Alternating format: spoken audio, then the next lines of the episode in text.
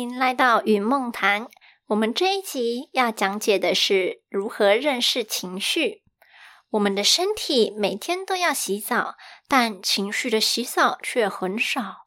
这是现代人有很多心理疾病的原因之一，因为大部分的人根本就没有定期要做心理清洁、心理洗澡的概念。如果你愿意的话，可以用文字、画图、运动或是其他的方法。来梳理情绪，排除压力，记录情绪就是一种抒发。情绪会因为被看见了而安心，因为情绪本身就是一种警报器。警报器响了，你知道按掉了就可以了。但有些人会因为害怕警报器响起，或者不知道该如何操作，而把警报器埋进土里，装作没有听到。但警报器不会消失，它还存在在那里。要等日后你有能力处理这个警报器以后，你再来把土拨开来，把里面的警报器按掉。情绪它是会一直存在的，只要你愿意看见它，处理它。我的警报器只是一种譬喻而已，让你能够更好的理解情绪与人类的关系。举例来说，当我们跌倒受伤的时候，心里就会出现难过的情绪，这就是一种警报器，提醒我们身体受伤了，我很难过，请主人多多关注受伤的地方。那你只要告诉这个情绪说：“哦，我知道我现在受伤了，谢谢你提醒我，告诉我，我会好好照顾我受伤的地方。”那就等于是把这个警报器按掉，它就不会再响了。如果你装作没听到警报器的话，也不会发生什么事。但是你就会觉得心里闷闷的，好像哪里不太舒服。因为警报器就像闹钟一样，是提醒你要注意某些事情。如果你没有正视它，而是忽略它，就会像闹钟要叫你起来的时候，你把它塞到棉被里，或者丢到床底下，它没有听到它叮叮叮叮叮叮叮叮的声音。那其实你只要做一个动作。找到闹钟，把它按掉就可以了。情绪就是我们心里的警报器。当然，我这个说法不是那么的全面，但是可以更好的让大家理解情绪对于人类的影响还有关系。我有在追踪一位网络作家，他是看得到灵界的人，名字叫做小湛，湛就是湛蓝的湛，有出书关于灵界运作，有兴趣的人欢迎追踪。那我也有跟小站上画图课，还有冥想课，学习调整自己的方式。小站曾在课程中提过，若灵魂的能量有些分散或是感受，就会变成我们的情绪。所以情绪跟灵魂是相关的，甚至可以说，情绪就是灵魂的碎片。所以，若要保持你的灵魂完整，务必要收回你的这一些情绪。以下会分享认识情绪的步骤，帮助大家了解自己的警报器如何去按掉。当然，这只是我的观察还有整理，你可以依照任何时候你想要的步骤步调来整理成一个适合自己的情绪认识方法。有时候我们会难以分辨，这是自己的胡思乱想，还是真的有这一股情绪。那我自己是用自我观察的方法来观察这股能量的来源是在大脑还是身体的其他部位。如果是思考的话，大部分能量是在大脑运转做处理资讯；但如果是情绪或者是意念，会发现来源大部分是胸口或者是身体的其他部位。那曾经有一些科学研究发现。人类不同的情绪会容易堆积在不同的部位，像愤怒的时候，手部的能量就会比较明显。你也可以观察看看自己的不同情绪是不是展现在不同的部位上，这是最重要的一个步骤。你要先察觉到自己有情绪，知道，诶，我有一个警报器响了。很多情感漠视的人，他们。从小就习惯忽略这一些警报器的声音，所以他们都会觉得不会啊。我觉得我心里没什么特别的感觉啊，因为他们已经习惯警报器响掉就把它丢到一旁，或者是塞到箱子里藏起来，就已经呈现一种麻木的状态。所以这一个步骤是还蛮重要的，你要学会从各种身体的状况、生理的状况、蛛丝马迹来分辨自己有没有出现情绪。反而对小朋友来说，这个步骤是比较简单的，因为他们还没有麻木那么久的时间。觉察到情绪之后的下一个步骤是分类你的情绪。分类这个警报器是在提醒你什么事情是快乐的情绪、悲伤的情绪、痛苦的情绪，甚至是综合的情绪，比如说又哭又笑、又悲又怒。你对情绪的分类越细致，代表你对自己的了解越深入。像是羞愧、悲愤，这其实是多种情绪综合在一起，小朋友会比较难理解，大人反而这个步骤理解能力会好一点。做完分类情绪这个步骤后，接下来是倾听情绪，倾听这个情绪，这个警报器要告诉我们什么？是因为身体受伤了而难过，还是因为界限被侵犯了而生气？你要找到这个警报器是要提醒你什么事情，你才可以把这个警报器关掉。还有一个更进阶的步骤是分辨情绪的来源。小站说过，我们难免会继承父母亲的情绪，要花时间来分辨，就是这个情绪不是你自己的。但是可能经由血脉或者是环境，你就吸收到自己的身体里了。举个例子，当你听了朋友抱怨了一大堆话以后，你觉得自己的心情也会没那么好，那是因为你有吸收到一些朋友的抱怨的负面压力、负面的情绪。所以不要把别人、把朋友当成垃圾桶，自己的情绪要自己练习处理。那体质比较敏感的人，甚至会吸收环境的情绪，甚至是集体潜意识。这个部分我比较不清楚，大家有兴趣的话，可以追踪小站的网站。当已经能做到觉察情绪、分类情绪、倾听情绪以后，你可以在进阶分辨情绪的层次。有一些情绪的警报器是层层叠合在一起，非常难解。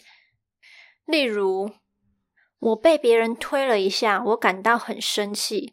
生气是表面的警报器，我再把它拨开来，看到底下还藏另外一个情绪，是难过。我难过，为什么他对我这么不尊重，推我？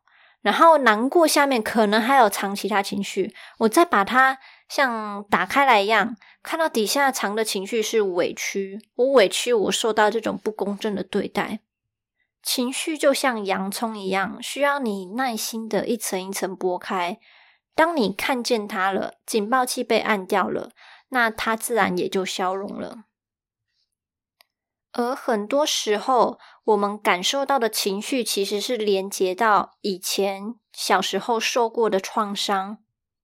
如果你对自己的情绪观察，还有层次分辨越来越熟练的话，你可以处理到过去的创伤，就是过去的警报器被你埋在土里、藏在箱子里的警报器，它都还存在着。那你可以借由现在的觉察去疗愈它，把警报器挖出来关掉，那它就会回到这个能量会回到你身上。情绪也是有能量的，有些情绪可能需要安抚或者是释放。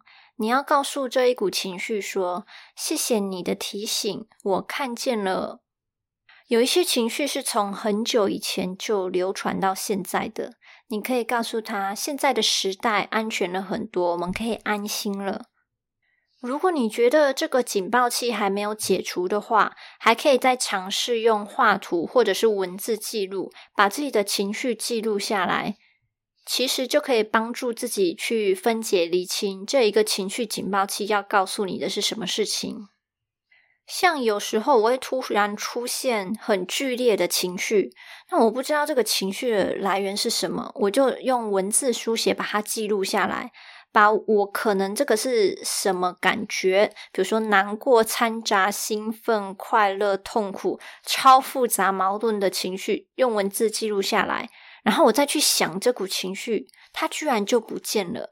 我就知道我把这个情绪的警报器按掉了，情绪知道我已经看见它了。那有时候除了安抚情绪，你还需要知道情绪提醒你什么事情，要来调整你的行为。例如，我被人家推了一下，就出现了很多情绪。我接受到这些情绪传达我的讯息以后，我要捍卫我的尊严界限。我会跟推我的人说：“你推到我了，请你跟我道歉。”这其实是一个非常难的步骤，因为很多人不善于把自己的感受表达出来。但其实这个表达是非常重要的。一方面，你知道你被这样对待你会不舒服；另外一方面，你可以告诉周遭的人不要侵犯你的界限。而如何在群体关系中保持自己的个人界限，这是每个人都要拿捏面对的问题。以上是认识情绪的步骤，你随时都可以调整成自己更喜欢、更适合的方式。因为没有每个人洗澡的方式都一样，那心理整理的方式当然也会有所差别。这个时代有很多关于身心灵的书籍。那刚刚讲的认识情绪的方法，主要是关于心。那其实身心是会互相影响的，身体的锻炼也是很重要。大家都知道，定期运动、充足的睡眠对身体是很好的。但我们吃进口的食物，其实对于身体也会有很大的影响。甚至会影响到情绪，因为你吃进肚子里的食物被分解成各种养分以后呢，会影响到人体的荷尔蒙激素的变化，直接影响到你的心理状况。我自己就曾有一段时间心情低潮，有一点忧郁。但是我找不到原因。我试了上面我前面介绍过的那些认识情绪的步骤，但是我在分辨这一关就卡关了。我无法分辨我现在的情绪，就是具体是哪一个警报器响起来，就只觉得自己的状态怪怪的，不太对劲。我就去检视我的生活习惯，就是发生情绪怪怪的时候，跟之前情绪正常的时候有没有什么差异。后来找到了不同的地方，就是我那几天心情低潮的时候有吃洋芋片。或许是这个零食中有部分的食品添加物会影响到我的激素，导致我感到低潮。后来我戒掉洋芋片以后，过几天可能是代谢掉那一些添加物了，心情果然就变正常了。所以，当你有不明原因的低潮、忧郁的时候，不妨去检视一下自己的生活，看看发生变化前跟变化后，是不是你吃了什么东西，或者是做了什么事，有点像是去找敏感源是什么。那很多说法提倡小朋友不要过度吃糖，就是因为体内的激素急速飙升再下降，会容易影响到小朋友的心情。大人都不一定能驾驭身体激素急剧变化的状况，更何况是小朋友呢？小朋友的情绪教育其实也非常的重要。我们现在大人努力寻求各种咨商方法、心理方法，就是因为我们以前没有什么关于情绪的教育。那芬兰的教育被称为幸福指数最高的教育，就是因为。他们的情绪教育放在他们学习阶段的刚开始，在低年级就给予孩子足够的时间弹性来学习如何认识自己的情绪。那其实这就是一个认识自己的基本步骤。我在网络上看见有华人父母分享自己的孩子在芬兰学习的教育经过，他有提到。老师说，认识和处理情绪是小学一年级最重要的一课，甚至比学习课堂纪律还要重要。它就像给人体发动机做了全面的保养和润滑，这样子再开动起来才比较安全，而且比较少遇到故障的问题。小一就花了很多的时间来带孩子们认识情绪。例如，第一周讲的是愤怒从何而来，生气是什么样的感觉，要怎么解决。例如，可以在家里设置一个平静的小窝，每次生气了需要自己的空间，不被打扰的时候，就去那里。第二周讲的是生气是什么样子的，那同学们纷纷表现出生气的状态，让大家觉得很有趣。老师在说，愤怒是一种情绪，人是允许生气的，但是生气是有规则的：一不可以伤害他人，二不可以伤害自己，三不能摔东西，四不能伤害宠物。视频主看了这一些课程的内容，觉得简直是醍醐灌顶。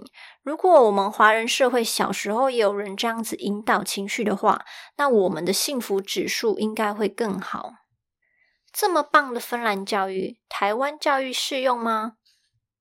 我觉得情绪教育的部分还蛮适用的。现在台湾的关于情绪的教育，只有在健康课本上面有提到几句、几页，但至于上不上，就要看授课的老师有没有使用了。